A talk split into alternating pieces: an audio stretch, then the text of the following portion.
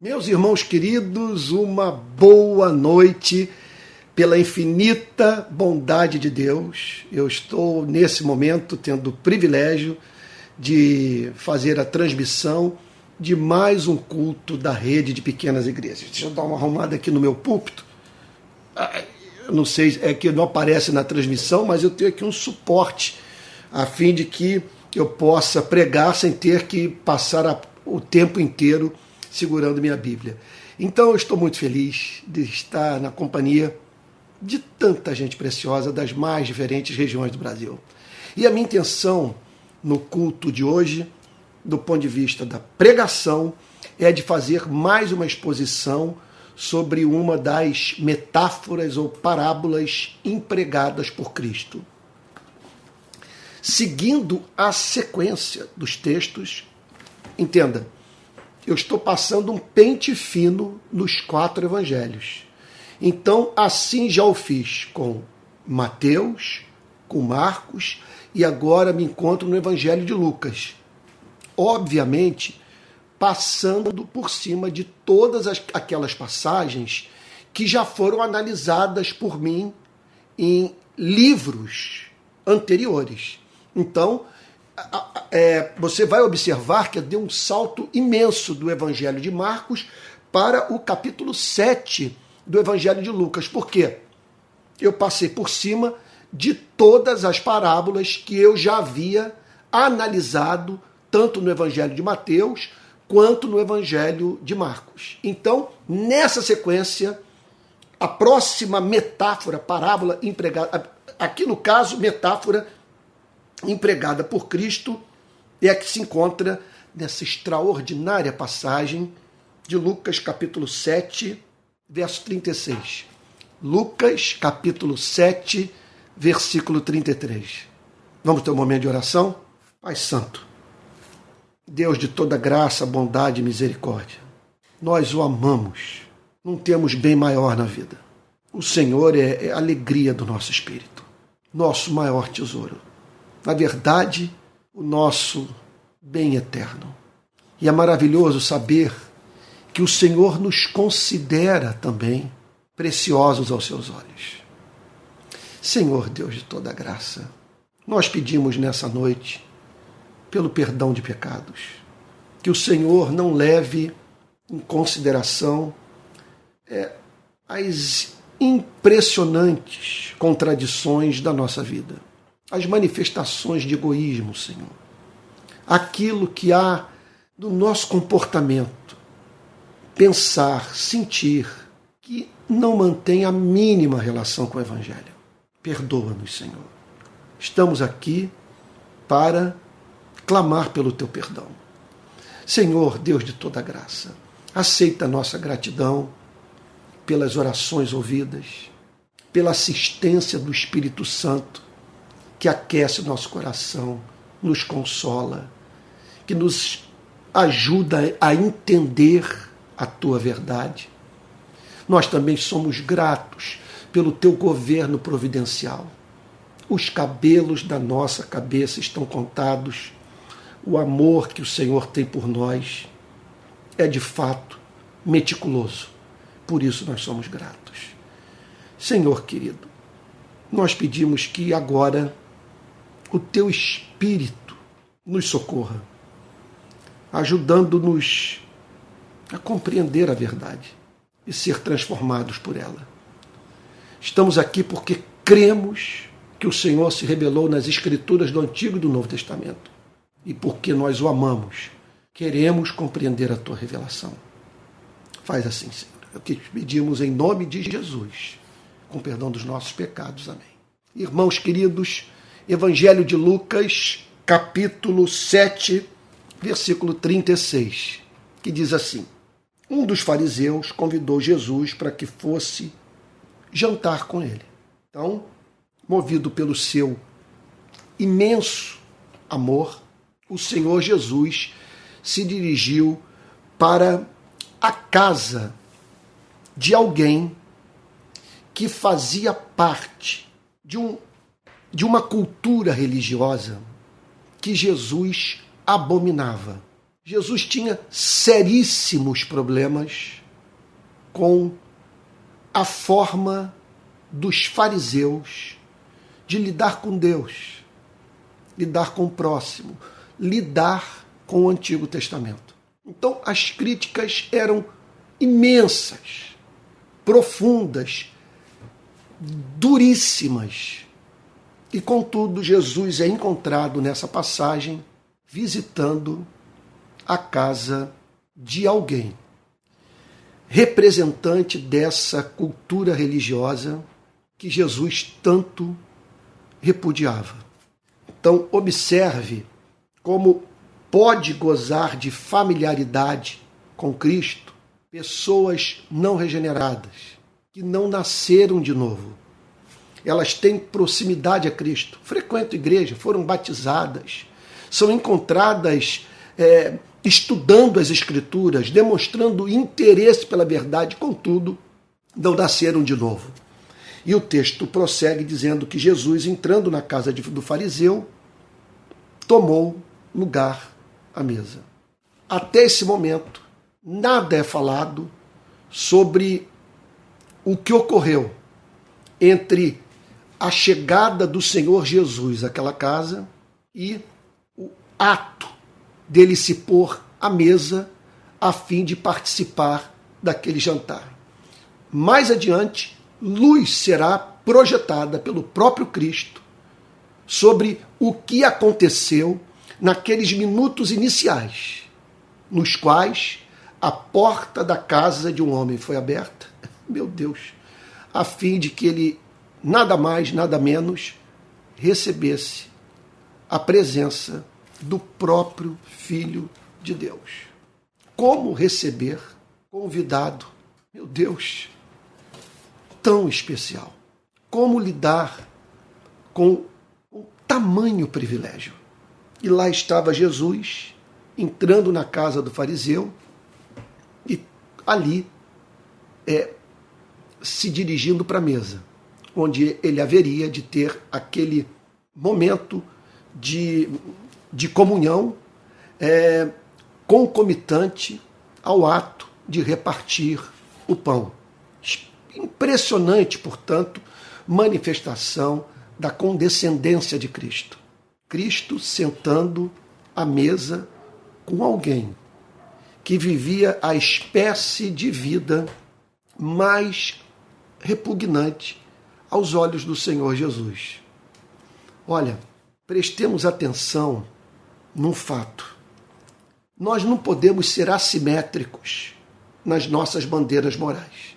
Então, muitas vezes, nós observamos na vida de alguns um comportamento bastante rigoroso com relação a determinados pecados e setores da igreja que estão envolvidos com esses mesmos pecados. Mas veja só, enquanto que ao mesmo tempo, nós não tra tratamos com o mesmo rigor pessoas que estão envolvidas com iniquidades de uma outra natureza, igualmente ofensivas a Deus. Nós podemos dizer, olhando para essa passagem, que Jesus estava naquele dia visitando a casa de alguém envolvido com uma prática re religiosa que representava uma verdadeira provocação à santidade de Cristo. O que eu estou querendo dizer?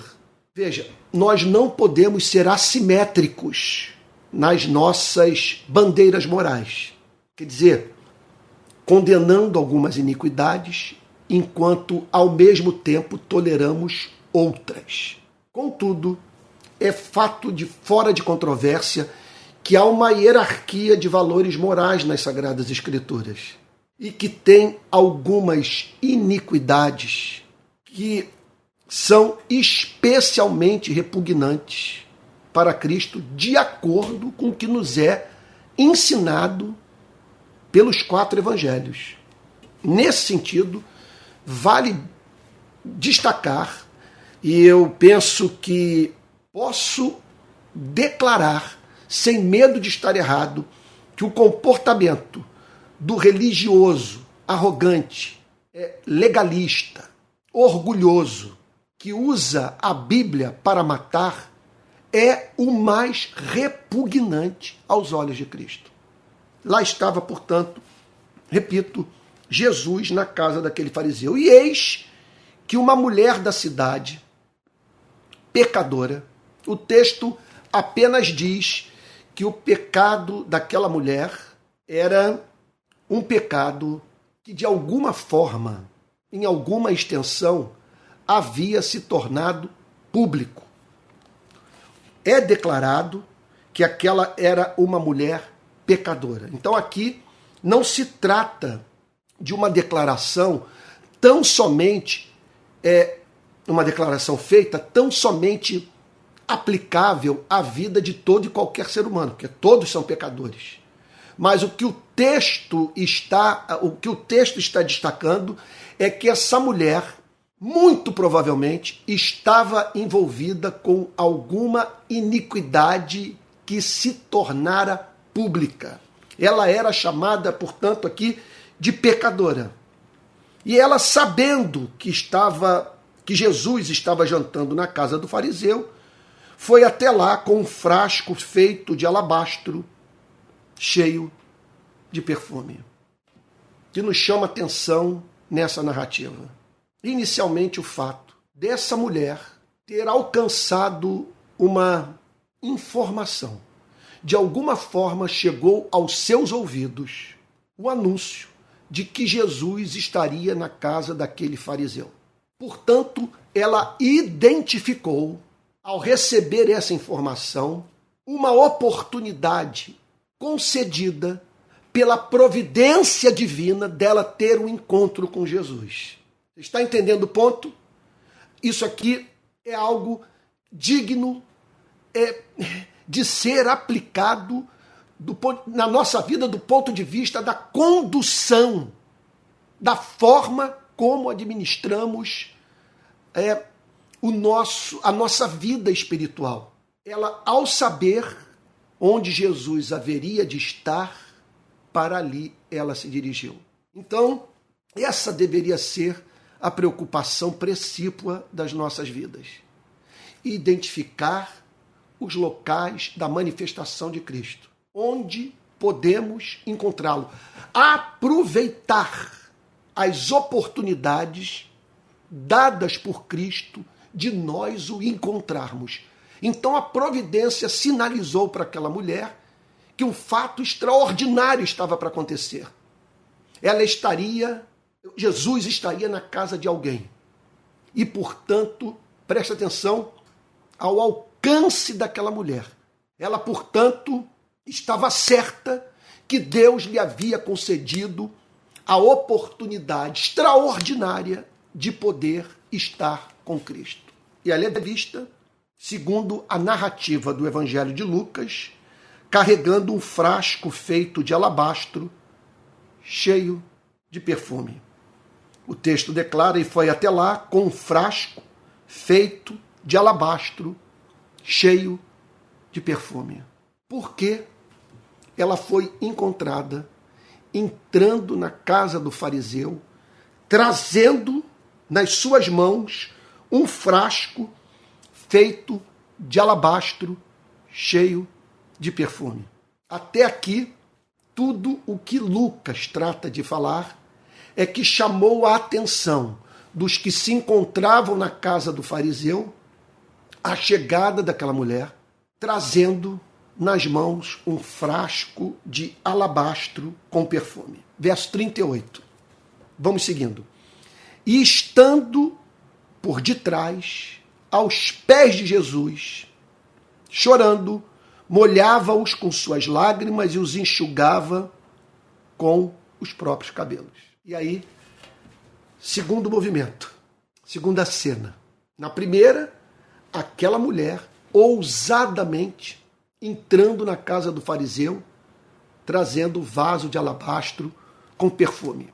E aí então, ela vai por trás do Senhor Jesus, lança-se aos seus pés, batiza os pés do Senhor Jesus com suas lágrimas, os enxuga com os próprios cabelos.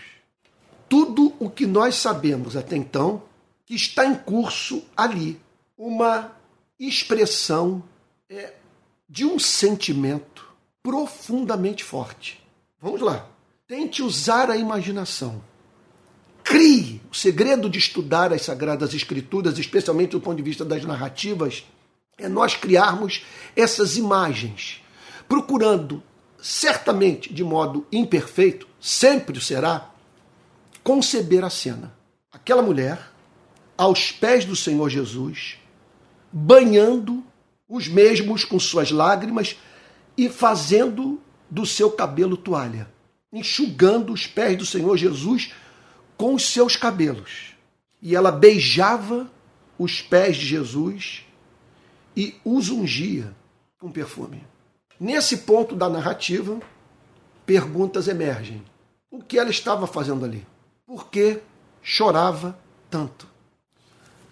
Veja, qual a razão de ser daquele estado emocional tão profundo? Outra questão central. O que ela viu em Jesus que fez com que fosse movida a responder à presença de Jesus de uma forma como essa. O texto prossegue dizendo: Ao ver isto, o fariseu que o havia convidado disse consigo mesmo. O fariseu olha para a cena e ele, portanto, em vez de elaborar as questões que eu acabei de levantar, ele fala consigo mesmo. Um pensamento emerge na sua mente. Se este fosse profeta, então até então o fariseu não estava certo da identidade de Cristo. Tudo o que ele sabia é que estava recebendo em sua casa alguém cuja fama era crescente, considerado, portanto, um operador de milagres e chamado por não poucos, de profeta. Está em Israel, nesse momento, andando pelas ruas da Palestina, indo de cidade em cidade, um rapaz de aproximadamente 30 anos, operando milagres, falando com muita franqueza sobre o funcionamento das instituições religiosas do seu tempo, pegando pesado com a forma mediante a qual essas instituições lidavam com o Antigo Testamento e o que botavam na boca de Deus, sem, contudo, o fariseu é, estar certo sobre a real identidade de Jesus. Então, ele havia recebido uma informação e certamente ele estava ali botando Jesus à prova, a fim de saber quem era aquele que decidira aceitar o convite para jantar na casa daquele fariseu. Então ele levanta a seguinte questão: se este fosse profeta, se fosse alguém com os poderes espirituais, com a unção de homens como Isaías, Jeremias, Ezequiel, se esse fosse profeta, mensageiro de Deus e da sua palavra, ele bem saberia quem e que tipo de mulher é esta que está tocando nele. Veja, se esse homem fosse profeta, ele seria capaz de fazer uma análise intuitiva sobre a vida dessa mulher. Ele teria acesso, sem que de uma ajuda humana precisasse, a informações sobre a vida dessa mulher. Isso é o que caracteriza o profeta. O profeta é alguém que, pelo poder de Deus, é capaz de ver as pessoas tal como elas, como essa, perdão, tal como essas pessoas são. Ele tem acesso à sua interioridade. É claro que isso não ocorre em todos os, em todos os casos, mas tratava-se de alguma coisa que podia ser observada na relação dos profetas com aqueles que com eles tinham contato. Eles revelavam uma impressionante capacidade de de desnudar o espírito humano. Então ele acreditava nisso, que se Jesus fosse profeta, então observe que o fariseu acreditava em profecia. Ele acreditava no Antigo Testamento. Observe que ele acreditava no ofício profético. Nós não estamos aqui, portanto, diante de um incrédulo. Nós estamos aqui diante de uma pessoa que, apesar de crer, sofria de uma profundíssima e radical doença espiritual. Observe que essa é mais uma passagem que nos ensina que, muito embora sem conhecimento teológico em alguma extensão, ninguém será salvo, ninguém entrará no reino dos céus sem o conhecimento da verdade que liberta. Contudo, é possível o ser humano conhecer teologia sem conhecer a Deus. E ele diz: se esse fosse profeta, bem saberia quem e que tipo de mulher é esta que está tocando nele, porque é uma pecadora.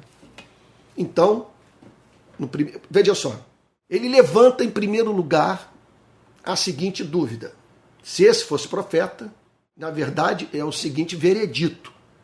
Ele saberia quem é essa mulher. E em sabendo quem é esta mulher, ele não permitiria que ela gozasse dessa intimidade com ele. Está entendendo o ponto? É impressionante o que essa passagem revela. Vamos lá.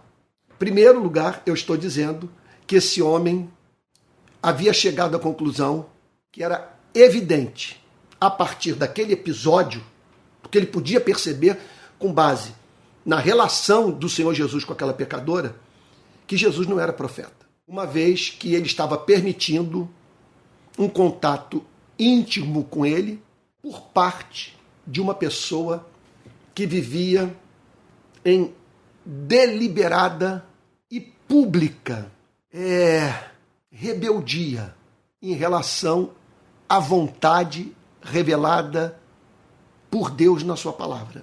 Agora fica essa pergunta: por que ele não havia considerado a possibilidade de, mesmo com essa vida pregressa, de fato, marcada pela presença do pecado, veja só, Jesus não haveria de ter comunhão com essa mulher pecadora. Ele revela ali não ter em sua mente o conceito de graça. A conclusão que ele chega é a seguinte: que sendo pecadora, Jesus não podia ter contato com ela. E o impressionante que a dureza do, do seu coração era tamanha que ele não considerou a possibilidade de um arrependimento, de uma reconciliação, de um encontro prévio do Senhor Jesus com a mulher pecadora. Ele não considera nada disso. Ele não, ele, ele ignora as lágrimas da mulher. Veja quando o nosso coração está fechado com relação a alguém, as expressões mais belas, mais radicais, mais humanas, mais sinceras de amor são ignoradas por nós. Porque o nosso preconceito faz com que o bonito, se torne feio aos nossos olhos. Nos leva a ignorar o belo. Ele simplesmente desconsiderou aquela impressionante cena. Como pode um ser humano banhar os pés de uma outra pessoa com suas lágrimas e os enxugar com os seus cabelos? Que expressão de afeto é essa? O que está por trás desse gesto? E o texto prossegue de uma forma maravilhado, maravilhosa. Eu diria o seguinte: essa é mais uma passagem bíblica na qual essa esse, esse o sopro divino é claramente percebido pelo leitor das sagradas escrituras. A beleza dessa passagem a autentica. Os teólogos costumam dizer que a Bíblia é auto autenticadora da sua inspiração divina. O que, que eles querem dizer com isso? Você lê uma passagem como essa e ela mostra, ela revela devido à sua beleza que veio do céu. Um homem não conseguiria criar uma história como essa. O frescor dessa narrativa, associado à sua beleza, revela que isso aqui é, é registro levado a cabo pelo Espírito Santo de algo que ocorreu no tempo e no espaço. Estando por detrás, aos pés de Jesus, chorando, molhava-os com suas lágrimas, os enxugava com os próprios cabelos. Ela beijava os pés de Jesus e os ungia com perfume. Ao ver isto, o fariseu que o havia convidado disse consigo mesmo: Se este fosse profeta, bem saberia quem e que tipo de mulher é esta que está tocando nele, porque é uma pecadora. E aí então, Jesus revela que era profeta ao revelar o que se passava no coração do fariseu. O fariseu desconsiderou o fato de que é, era possível que Jesus tivesse conhecimento sobre sua própria vida, acesso aos seus pensamentos, à sua vida emocional. O texto diz que Jesus se dirigiu ao fariseu e lhe disse: Simão, tenho uma coisa para lhe dizer. Ele respondeu: Diga, mestre. Jesus continuou, e por isso que eu escolhi essa parábola. Por isso que eu escolhi, perdão, essa passagem, porque ela apresenta mais uma vez Jesus se fazendo valer de uma ilustração a fim de ensinar teologia. Certo credor tinha dois devedores. Então estamos falando de um homem que mantinha relação com duas pessoas que lhe deviam algo. Um lhe devia 500 denários e o outro lhe devia 50. Vamos lá. Gente, eu estou precisando de muita graça nessa noite para poder pregar. Porque eu estou com incômodo no dente insuportável. Eu estou usando uma placa e a placa está ferindo a minha gengiva, sabe? Então está sendo uma tortura nessa noite pregar. Eu estou precisando mais do que nunca crer que o poder se aperfeiçoa na fraqueza. Na semana passada, eu eu preguei com Covid, eu não sabia, eu estava com Covid e contaminei minha mulher e minha, minha, minha mulher e minha filha. Hoje, então, as duas estão com Covid aqui em casa. E eu já saí do período da quarentena, já estou curado. Então é uma placa para realinhar os meus dentes. E está me pegando aqui na parte superior de trás do dente, sabe? Mas está causando um incômodo terrível. Então conto com sua oração e você me perdoe, está desconfortável aqui você vê eu tentando de alguma forma lidar com essa dor. Bom, é, vamos lá, conto com a assistência do Espírito Santo. Então Jesus se dirigiu ao fariseu e lhe disse: Simão, tenho uma coisa para lhe dizer. Ele respondeu: Diga, mestre. Jesus continuou: Certo credor tinha dois devedores. Um lhe devia 500 denários, o outro lhe devia 50. Um denário era correspondia ao pagamento por um dia de trabalho. Deliberadamente, Jesus mostra um, veja, devendo dez vezes mais do que o outro. Então, é claro, ele está falando em termos de uma grande disparidade de dívida. Então, duas pessoas é, endividadas, tinham dois é, Certo credor tinha dois devedores, um lhe devia 500 denários e o outro lhe devia 50. Só que um devendo, um devendo 10 vezes mais do que o outro. Oh, meu Deus do céu, que o Espírito Santo me ajude. Vamos lá. E como eles não tinham com que pagar, o credor perdoou a dívida de ambos. Então, essa informação é muito importante. Os dois foram perdoados. Mas, é, vamos lá, um recebeu mais graça, mais manifestação do amor de Deus do que outro. Muito embora ambos tivessem contrariado uma dívida. Veja, com isso Jesus está falando dos níveis diferentes de culpa humana. Todos pecaram e destituídos estão da glória de Deus. Todos são igualmente pecadores. Carentes, portanto, do favor imerecido de Deus. Contudo, é evidente que há pessoas que foram encontradas envolvidas com um volume maior de iniquidade. Iniquidade especialmente repugnante para Deus. O que eu estou querendo dizer é que há uma hierarquia de valores morais nas Sagradas Escrituras. Os pecados têm pesos diferentes, isso é óbvio. Isso salta aos olhos. Uma coisa é você pecar contra um estranho, é pecado. Agora, outra coisa é você pecar contra o seu pai, contra a sua mãe. Ambos são pecado, mas um é mais odioso aos olhos de Deus do que outro. Por quê? Porque quanto mais nós devemos uma pessoa, maior a nossa obrigação de tratá-la com amor. A ingratidão é repugnante aos olhos de Deus. Portanto, nós estamos aqui diante de, do, da seguinte história criada por Cristo: dois homens que foram igualmente perdoados, só que um de uma forma muito mais extensa do que outro. Verso 42. E como eles não tinham com que pagar, o credor perdoou a dívida de ambos. Esse, esse era o ponto em comum. Ambos tinham uma dívida impagável. É importante nessas horas que nós compreendamos o seguinte fato: que não existe pecado mortal nas Sagradas Escrituras. Pecado que seja capaz de matar a graça na vida de uma pessoa redimida. Contudo, todo pecado é mortal. Todo pecado é digno de morte. Porque todo pecado representa uma afronta à majestade de um ser amável, de um, de um ser santo, de um ser a quem devemos a nossa vida e a manutenção da mesma. Portanto, o que Jesus está dizendo é que Todos nós somos igualmente devedores.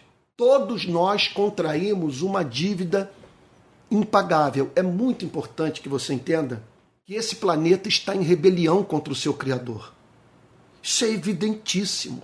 Forma como lidamos uns com os outros, o relacionamento entre as nações, o modo com que tratamos a natureza. Meu Deus, tudo isso é, é, é sinal concreto de que esse planeta em totum se rebelou contra a autoridade de Deus.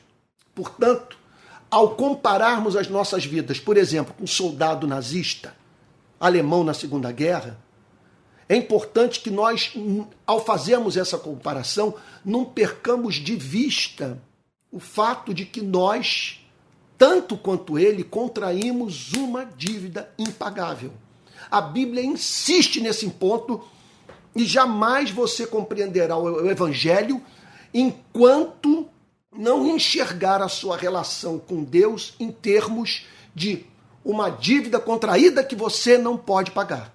Contudo, mesmo assim, essa passagem ensina que algumas pessoas é, praticaram aquilo que é especialmente odioso aos olhos de Deus.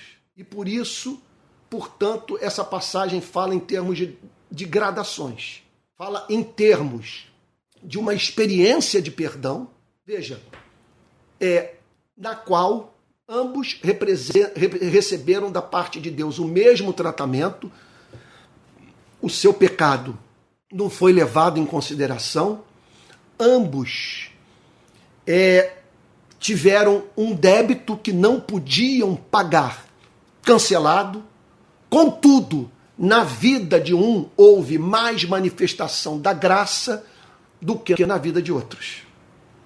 Quem entendeu muito bem desse ponto foi o apóstolo Paulo, quando ele disse que se considerava o pior de todos os pecadores, que ninguém havia pecado tanto quanto ele. Aliás, essa é uma experiência universal de todo verdadeiro regenerado. Todo aquele que teve um encontro verdadeiro com Cristo é tornado pela graça divina humilde de espírito, o que se reflete na sua relação com o próximo, pelo fato dele, por conta do contato íntimo com seu pecado, acreditar que ninguém, que ninguém jamais pegou, pecou tanto quanto ele. Voltemos ao texto. E como eles não tinham com que pagar, o credor perdoou a dívida de ambos. Então Jesus deliberadamente cria essa história. Dois homens igualmente perdoados, ok? Do ponto de vista da sua incapacidade de pagar uma dívida. Só que um objeto de um perdão muito mais extenso do que o outro. Teve que haver um despreendimento de graça muito maior num caso do que no outro. Jesus levanta a seguinte pergunta: Qual deles, portanto, o amará mais? Aos seus olhos, é, quem haverá de amar, de amar mais esse, esse homem compassivo, que trata com, com graça aqueles que lhe devem. Quem haverá de o amar mais? A pergunta é óbvia. A história foi inventada pelo Senhor Jesus, uma história muito simples e de uma, e de uma conclusão também bastante óbvia. O que não era óbvio aos olhos do fariseu era justamente o que ele não conseguia enxergar em razão da cultura religiosa dentro da qual ele havia nascido. Por isso, a, a, a, me perdoe dizer, a dor é tão incômoda que eu chego a suar aqui. Mas vamos lá. Como nós devemos submeter a tradição de espiritualidade que nós herdamos ao escrutínio da Bíblia? Você está entendendo o ponto? Porque nós podemos fazer parte de uma cultura religiosa que nos escraviza e que nos impede de ver a verdade. Aquele homem estava dentro de uma tradição religiosa que havia banido da sua mente o conceito de graça.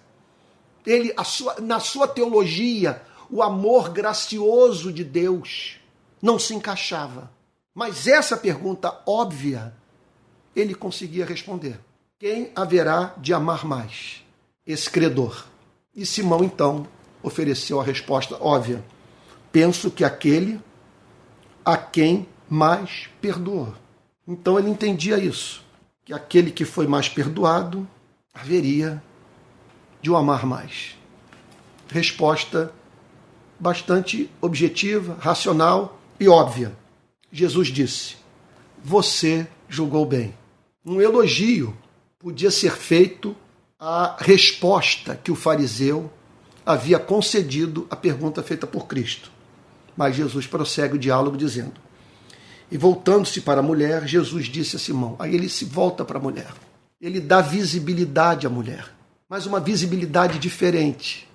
Não para voltar a sua culpa, mas para justificá-la, para botar o selo do amor divino em sua vida, para remover todo o estigma.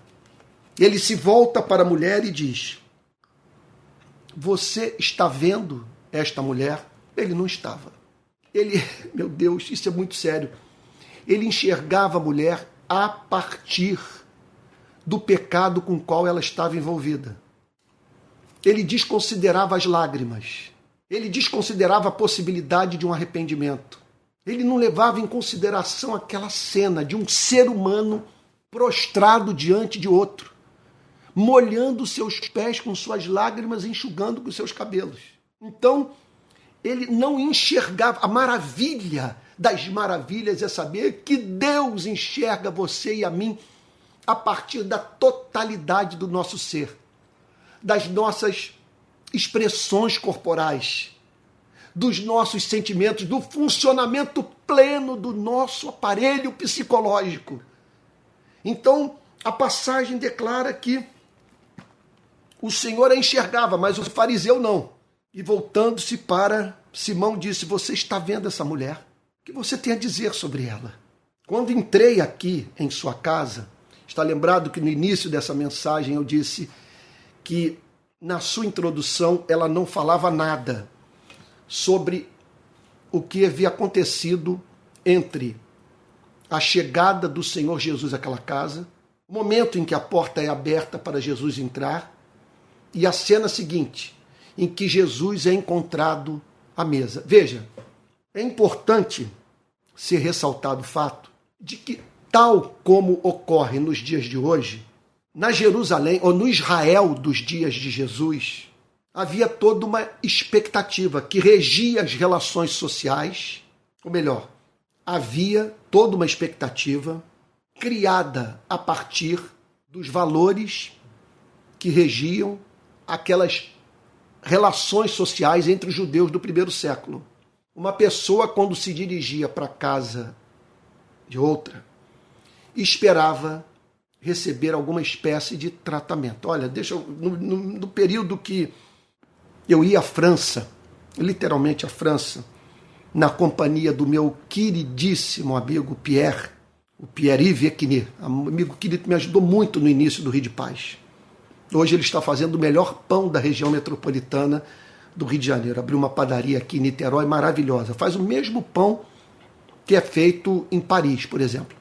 E aí o Pierre me levou, me deu a honra de ser hospedado mais de uma vez na casa de sua mãe, numa cidade chamada Roubaix, ali, né, perto de Lille, norte da França. E não foram poucas as vezes que eu tive o privilégio de almoçar e jantar na casa do Pierre, da mãe do Pierre, aquele, a, saudo, a saudosíssima Arlette. E eu me lembro do protocolo. Era uma coisa maravilhosa. Primeiro, ela servia uma entrada e sempre uma taça de champanhe. Era um ritual que durava umas duas horas. Então você tinha a taça de champanhe, aquela entrada, em seguida vinha o prato principal e vinho era posto à mesa. Depois do prato principal era oferecido uma salada. E aí, minha memória agora não ajuda, eu só sei que depois da salada vinha a baguete com o queijo camembert. Depois da, da baguete com queijo camembert, aí vinha o, o, o, o licor Aí depois vinha uma taça de chá e sobremesa e duas horas de mesa farta, bonita, sempre iluminada e muita conversa. E na época meu francês estava bem, estava funcionando bem, agora enferrujado, 15 anos praticando muito pouco francês, e eu, eu, eu podia então participar ativamente daquelas conversas e, e conversas sobre a Segunda Guerra Mundial, porque a mãe do Pierre ela, ela, ela, ela era criança, tinha 10 anos de idade no desembarque da Normandia. Inclusive, ela contou para mim que ela recebeu da parte de soldado aliado, dos soldados que desembarcaram na Normandia, no dia D, ela recebeu chocolate. Então, um negócio maravilhoso. Mas estou dizendo tudo isso para dizer o seguinte: que nos dias que eu passei na casa da mãe do Pierre, eu recebi aquele tratamento que o francês costuma dar àqueles a quem convida para almoçar e jantar em sua casa. Foi cumprido fielmente, me senti muito honrado. Pois bem, o mesmo era esperado no primeiro século. E o, e, e o Senhor Jesus levou isso em consideração. Não porque ele precisasse de receber aquela, aquela forma de tratamento, mas em razão do fato de que, na ausência dela, algo era revelado sobre a alma do fariseu. Olha o que, que o texto diz. Você está vendo essa mulher? Quando entrei em sua casa, você não me, não me ofereceu água para lavar os pés. E aqui então, nós nos deparamos com duas informações impressionantes. A primeira, o fariseu não ofereceu ao Senhor Jesus o tratamento esperado. Andando por ruas sem asfalto, não pavimentadas, a pessoa chegava na casa do seu anfitrião os seus pés sujos. Então, trazia alívio, conforto, oferecer uma bacia e uma toalha para que os pés fossem lavados. Em geral, trabalho feito pelo escravo. Então Jesus observou que ele não recebeu esse tratamento, que, que, que, que ele não foi tratado com honra. Jesus, sem a mínima dúvida, não está preocupado com seus pés mas com a alma humana, o que leva uma pessoa a ser objeto de tamanha manifestação de amor e não honrar aquele que tanto amou, que a tratou com tamanha misericórdia. Agora, uma outra luz é projetada por Cristo quando ele faz esse comentário sobre a atitude, me perdoe dizer, sobre a atitude da mulher pecadora, que ela beijou os pés sujos de Cristo que ela que na verdade lavou os pés do Senhor Jesus, só que com suas lágrimas. Olha o que, que ele vai dizer mais adiante. Olha só, quando entrei em sua casa, Você não me ofereceu água para lavar os pés. Esta, porém, molhou os meus pés com as lágrimas, os enxugou com seus cabelos. Está dizendo o seguinte: meu Deus, é, é, é, tanta coisa que me vem à mente num momento como esse que eu fico com dificuldade de extrair pelo menos uma única, uma ou duas verdades no meio do turbilhão de, de, de verdades que emergem num momento como esse. E eu preciso ser seletivo porque eu não tenho tempo para falar sobre tudo que vem à minha cabeça na hora da exposição bíblica. Mas olha só, vamos pensar em dois fatos, pelo menos. O primeiro deles não representava, é, meu Deus, nenhuma carga emocional, nenhum desprendimento de é, é, é, nenhuma manifestação carregada de emoção, o fariseu oferecer água para os pés do Senhor Jesus, a fim de que esses fossem lavados ele poderia cumprir aquela formalidade sem derramar lágrimas sequer. Aquela mulher foi encontrada simplesmente dedicando ao Senhor Jesus um tratamento que exigia o envolvimento da totalidade do seu ser. E outra coisa, preste atenção que isso que eu vou falar agora é de arrepiar. Só um coração de pedra para não, se, não ser tocado por esse fato água havia em abundância. Então, ele podia, quer dizer, usar daquela água, quer dizer, com o mínimo esforço, e água tirada da natureza, de uma fonte qualquer, de um rio, de um poço. Aquela mulher estava oferecendo um outro tipo de água. Veja, aquela que brota do coração agradecido. Para você entender o ponto, vale a pena eu mencionar uma das cenas mais comoventes, do meu ponto de vista, da história do cinema, que é que se tornou mundialmente conhecida no ano de 1982, quando foi lançado o filme Blade Runner, O Caçador de Androides. Eu não tenho dúvida que é o filme mais importante da minha vida. Blade Runner, O Caçador de Androides, 1982 obra do Ridley Scott. E o filme não fala apenas sobre ficção científica, ele fala sobre filosofia, sobre o sentido da vida humana nesse planeta. E ele descreve a busca de um androide pelo seu criador, porque o androide havia desenvolvido o desejo de ser eterno, de não morrer. Ele havia percebido que sua vida tinha um prazo de validade e tudo que ele queria era conhecer o seu Criador, saber que homem que o havia forjado, criado, de modo que ele pudesse obter informação para a seguinte questão: por que você me fez com prazo de validade? Por que eu duro pouco? Uma das cenas mais dramáticas é quando o androide representado pelo ator, eu acho que alemão, Rutger Auer, entra na casa do Criador e, movido por ódio, mata o Criador.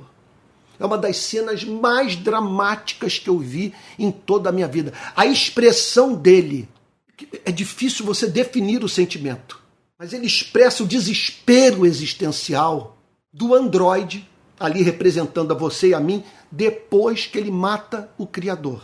Numa cena seguinte, o Android encontra-se com o Blade Runner. O Blade Runner é o caçador de Android, um policial que havia sido incumbido da tarefa de matar os androides, que os androides estavam praticando atos de violência.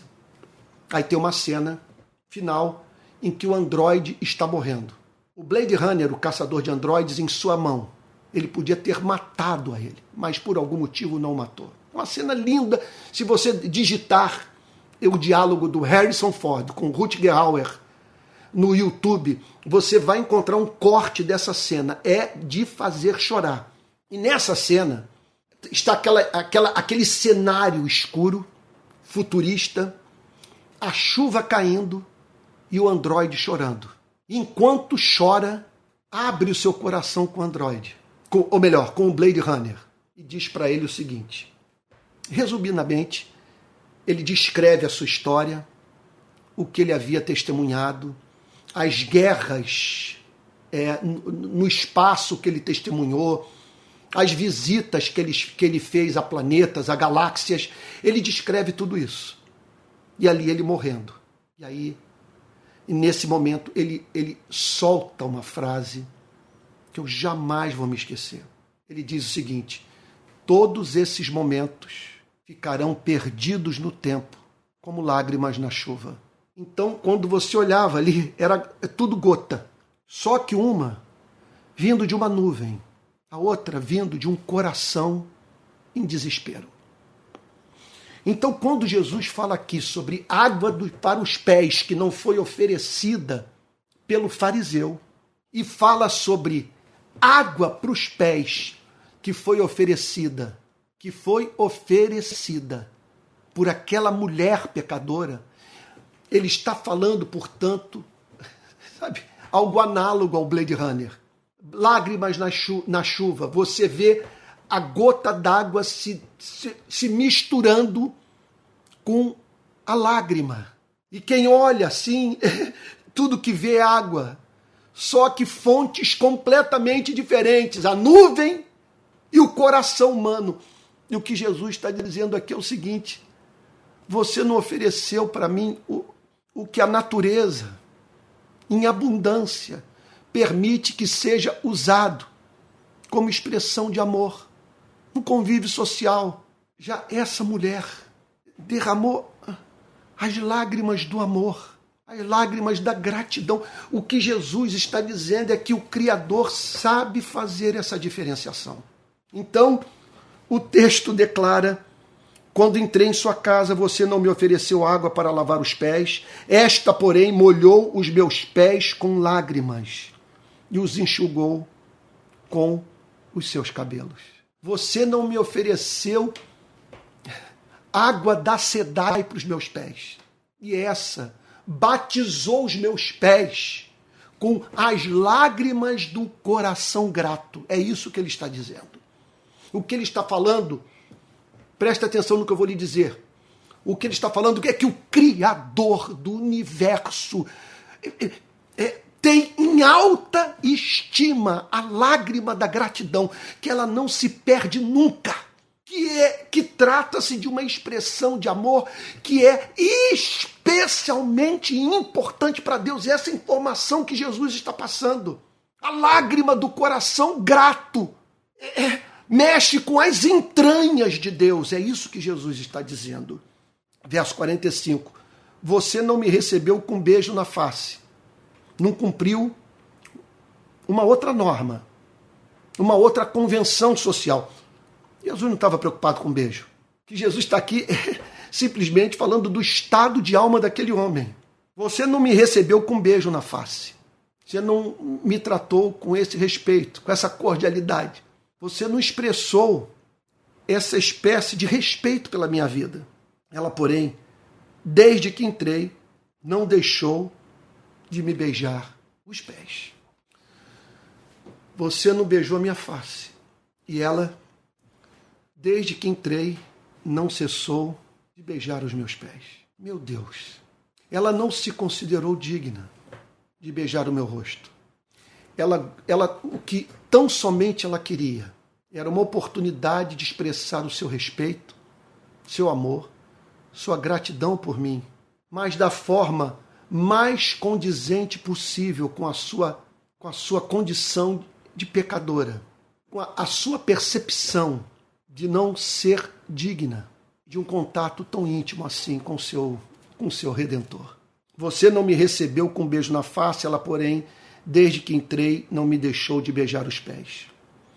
Você não ungiu a minha cabeça com óleo. Outra expectativa. Você não ungiu a minha cabeça com óleo, mas esta com perfume ungiu os meus pés. E aqui ele fala da adoração que, que da, da adoração que espalha desse perfume. Aqui ele fala do culto que não mede esforços para expressar a gratidão. Você não ungiu a minha cabeça com óleo, mas esta com perfume ungiu os meus pés. Por isso afirma você que os muitos pecados dela foram perdoados porque ela muito amou. mas aquele a quem pouco se perdoa, pouco ama. E aqui a grande conclusão. Meu Deus, que, que história extraordinária. O que Jesus está dizendo é que a culpa ela pode ser produzida pelo Espírito, que a convicção de pecado é uma experiência salutar e que a igreja não pode apressadamente, de uma forma equivocada, eliminar a partir de bases frágeis a culpa, o pesar do espírito humano. O consolo que a igreja tem a oferecer para o mundo não pode ser barato. A lei tem que cumprir a sua parte, levar o ser humano à agonia moral, a fim de que o ser humano corra para a presença de Deus, do Deus revelado em Cristo, de modo que, ao ter contato com Jesus e a partir desse tratamento amável, desenvolver no seu espírito o sentimento mais poderoso que pode ser encontrado na alma humana, capaz de levar o homem e a mulher a uma vida de obediência, que é a gratidão. Que Jesus está aqui dizendo o seguinte: essa mulher, sob convicção de pecado, procurou a Cristo, ouviu a Jesus. E no contato com Cristo, ela teve o conhecimento de algo, alguma informação lhe foi passada que fez com que ela se sentisse perdoada e salva. O que é evidente é que essa mulher havia mantido o um encontro com Cristo e que Cristo a tratou de uma forma tão amável, tão doce, o que o texto está dizendo é que ela não conheceu um Cristo diabo. Cristo não é legislador, Cristo não é um segundo Moisés. Ele é, a, a, a sua missão consiste em ajudar o homem e a mulher a, a, a conhecerem as entranhas de amor do Pai. Entenda o ponto. Essa mulher teve um contato prévio com Jesus.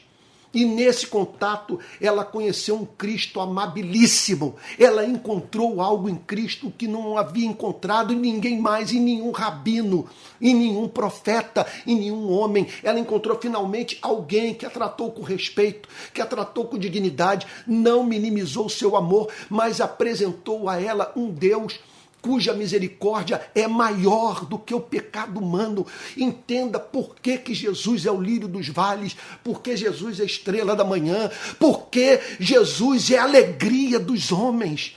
Porque essa passagem revela, olha, preste atenção, preste atenção, essa passagem é profundamente reveladora da pessoa de Cristo. Quando você conhece o Cristo da Bíblia, o Cristo real, você é inevitavelmente movido a prestar esse culto, a banhar os seus pés com suas lágrimas, a manifestar a essa adoração mais ardente. Essa passagem é a prova evidente que Cristo não veio para esmagar a cana quebrada, apagar a torcida que fumega. Não permita que Satanás o convença, é, sabe, é, é, levando, portanto, a, a, identificar em Cristo um juiz, um legislador.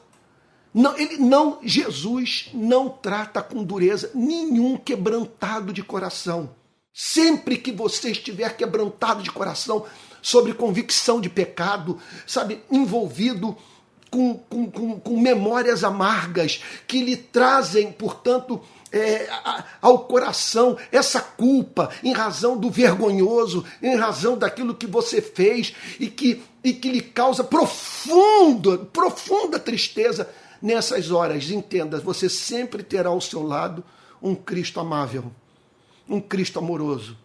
Se esse Cristo, nessas horas em que você está sob convicção de pecado, arrependido, moído pela culpa, se esse Cristo se, se apresentar a você como um Cristo severo, que declara que não aguenta mais você, que a sua oportunidade cessou, que o que lhe resta é a morte, você não está mantendo contato com Cristo, mas sim com Satanás, travestido de Cristo.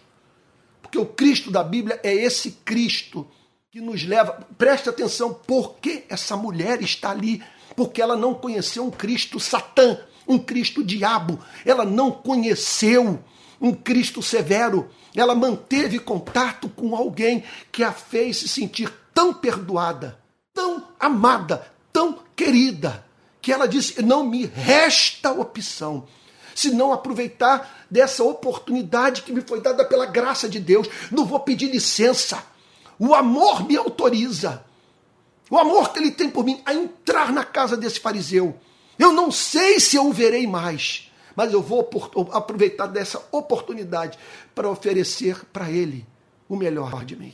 E tudo isso, tudo isso, porque ela compreendeu a extensão do amor que foi aplicada em sua vida.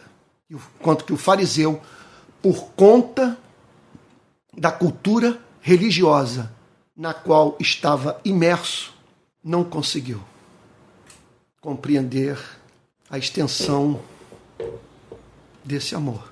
Ele via, o fariseu, o que o texto quer, quer nos levar a crer, é que ele via como um ato de condescendência da parte dele receber Cristo. E o texto conclui dizendo: os que estavam com ele à mesa, perdão, verso 48. Então Jesus disse à mulher: Então Jesus disse à mulher: Jesus ignora o fariseu. Isso é impressionante. Ele vira-se para a mulher e diz: Seus pecados estão perdoados. Veja, Jesus não relativiza a lei. Ele chama o pecado de pecado. Aquela mulher estava envolvida com alguma transgressão que caracterizava a forma como conduzia a sua vida. Pessoas haviam sido, haviam sido prejudicadas por ela. Contudo, ela conheceu um Deus que é capaz de, com o seu sangue, sangue do seu filho, purificar a nossa vida por meio do seu sacrifício. Os que estavam com ele à mesa começaram a dizer entre si: quem é este que até perdoa pecados? Observe, isso aqui não era prerrogativa do profeta. Perdoar pecado é prerrogativa divina. Jesus perdoa pecados porque ele é o Filho de Deus. Deus de Deus. Quem é este que até perdoa pecados? Ah, muita coisa eu teria para falar sobre isso. Mas Jesus disse à mulher: A sua fé salvou você. Vá em paz daria para nós ficarmos aqui a noite toda, entrar pela madrugada pensando nessa frase. A sua fé salvou você, vá em paz. Então, aqui nós nos deparamos com um conceito bíblico de fé. É mais do que crer em Deus. É mais até mesmo do que crer na historicidade de Cristo. Fé aqui significa simplesmente você crer num Deus gracioso, que perdoa pecados. Um Deus que é capaz de fazer com que sua vida renasça. Um Deus que lhe dá a oportunidade do recomeço. Coloque isso na sua cabeça. Aqui está você, que estou eu. Aqui estamos nós, com o nosso histórico de pecados, de oportunidades perdidas, de tolices que saíram dos nossos lábios. Ah, como, eu me, como que eu me arrependo das tolices que já falei. Mas hoje, nesse exato ponto das nossas vidas, a graça divina nos dá a oportunidade do recomeço, de modo que pensemos em termos do que temos pela frente, esquecendo-me das coisas que para trás fico, ficam. E avançando para as que diante de mim estão, prossigo para o alvo, para o prêmio da soberana vocação de Deus em Cristo. Eu quero me esquecer não apenas das minhas derrotas, eu quero me esquecer até mesmo das minhas vitórias, eu quero viver livre do passado que já não existe, e enquanto me mantenho aberto para o novo da graça, da graça que reprocessa a vida, que abre portas, que me dá oportunidade de eu sair vitorioso onde um dia eu fui derrotado. A sua fé salvou você. O que é fé?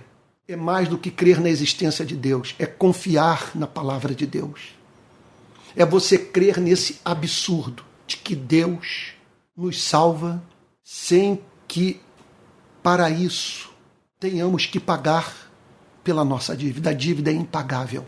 É isso que ele quer nos ensinar. A sua fé salvou você. O que, que significa fé aqui? Crer que a dívida que eu não podia pagar foi paga por Deus, na pessoa do seu único filho.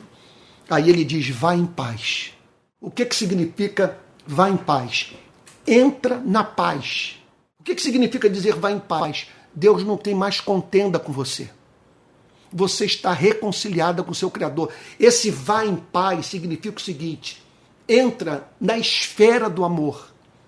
Os seus pecados do passado, do presente e do futuro foram perdoados. Entra na paz. O que, que significa entrar na paz? Não, é não temer mais Moisés. É não se apavorar mais com o Monte Sinai pegando fogo. O que significa entrar na paz?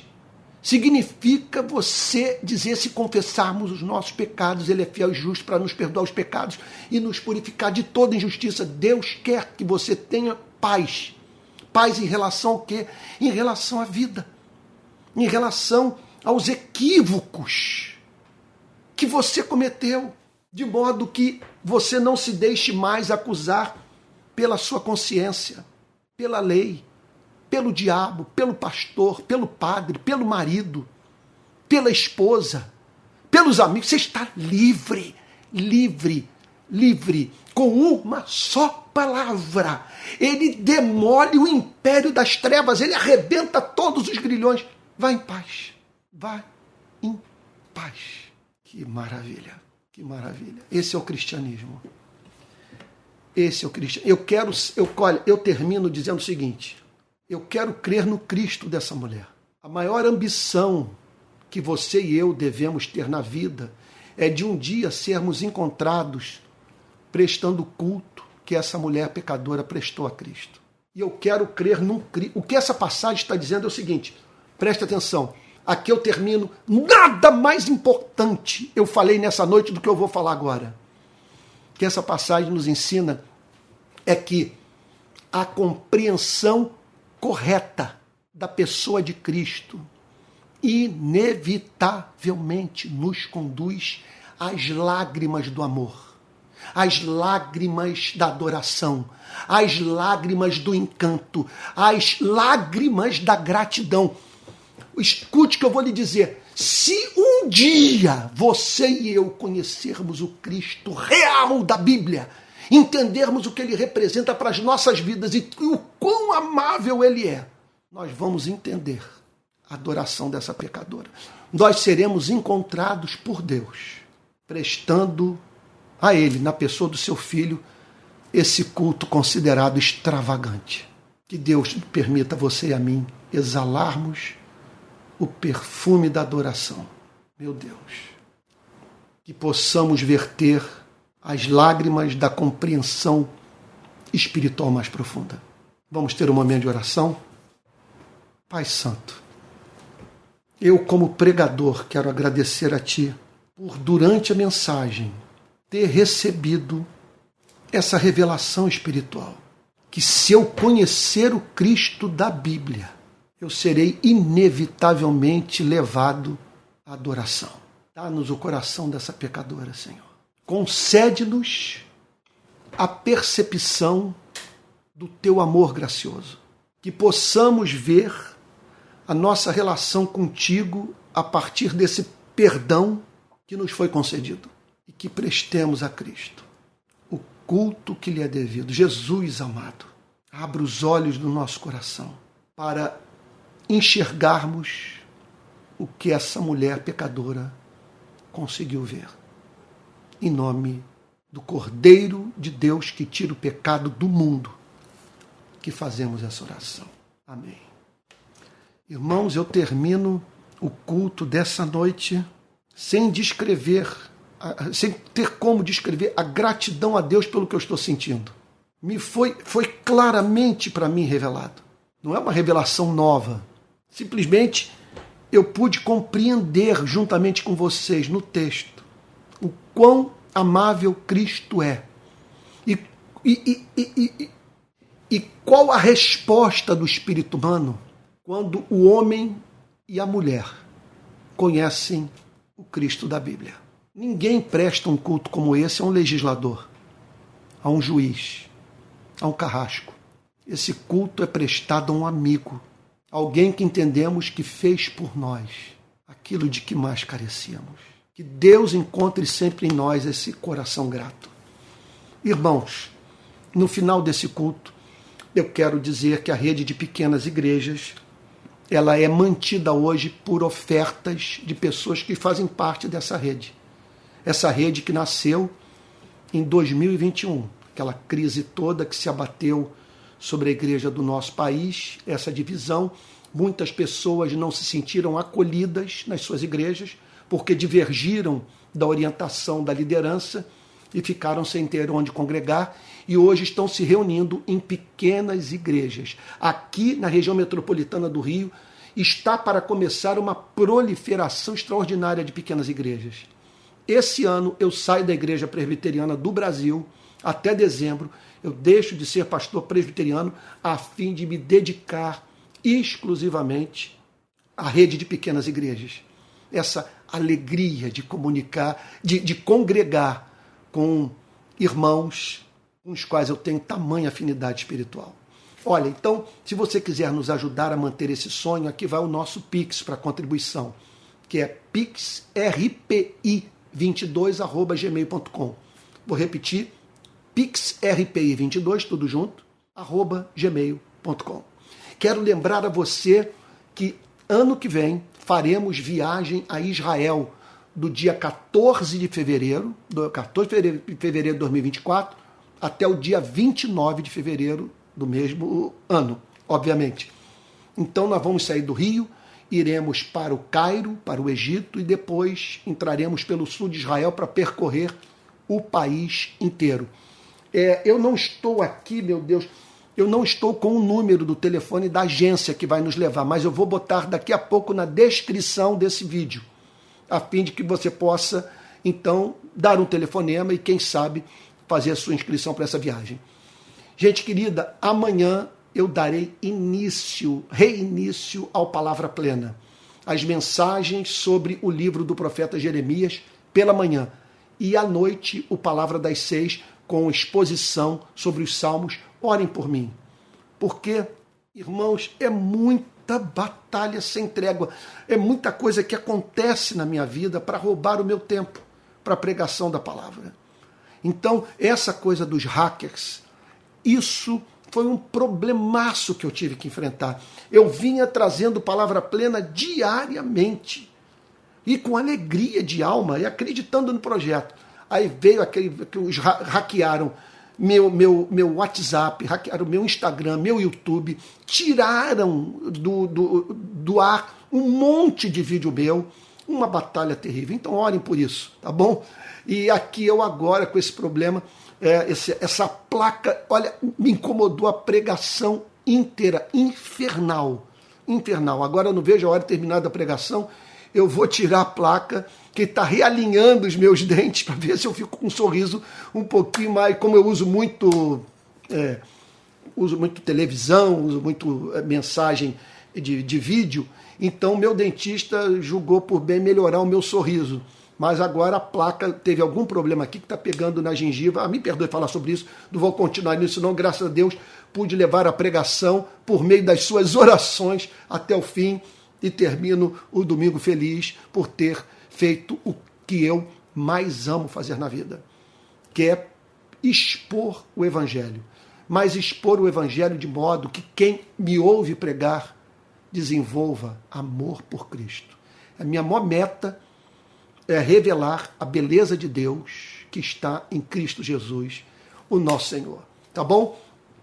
Nós vamos terminar agora o nosso culto de adoração. Durante a semana temos um mundo de, de, de, de programação na rede Pequenas Igrejas. Está rolando aí, olha, com o meu filho Pedro e o nosso queridíssimo Sargento Emerson, amado do meu coração.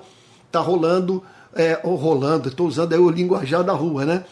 é, o, os estudos sobre o li, extraordinário livro do Tim Keller sobre oração, toda segunda-feira e tal. Depois você vai ver aí, entra, olha só, entra no, no, no Telegram da rede de pequenas igrejas.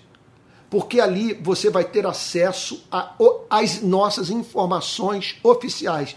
e os links desses encontros. Há pelo menos três encontros durante a semana, além dos grupos pequenos que funcionam sem nenhuma transmissão online. Tá bom? Então é isso. Domingo que vem estarei novamente pregando pela manhã em Niterói, na Andrade Neves 31, com transmissão online exclusivamente pelo canal de YouTube da Rede Pequenas Igrejas. E na parte da noite, com transmissão aqui é, pelo meu canal, direto da minha biblioteca. É isso. Ai, meu Deus, vamos encerrar?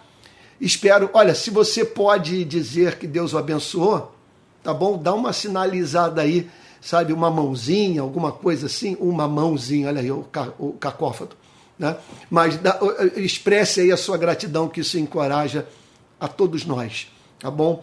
É isso. Vamos, é, é, é, nos encoraja profundamente. Vamos receber a benção apostólica. Espero que você esteja aí dizendo, Senhor, o que de melhor poderia ter feito pela minha vida nessa noite? Pela sua graça eu pude fazer, que foi separar tempo para ouvir a pregação do Evangelho de Jesus Cristo. Vamos receber a benção apostólica. Que a graça do nosso Senhor e Salvador Jesus Cristo, o amor de Deus, o eterno Pai, e a comunhão, as consolações, os dons do Espírito Santo sejam com cada um de vocês desde agora e para todo sempre. Amém. Fique com Jesus.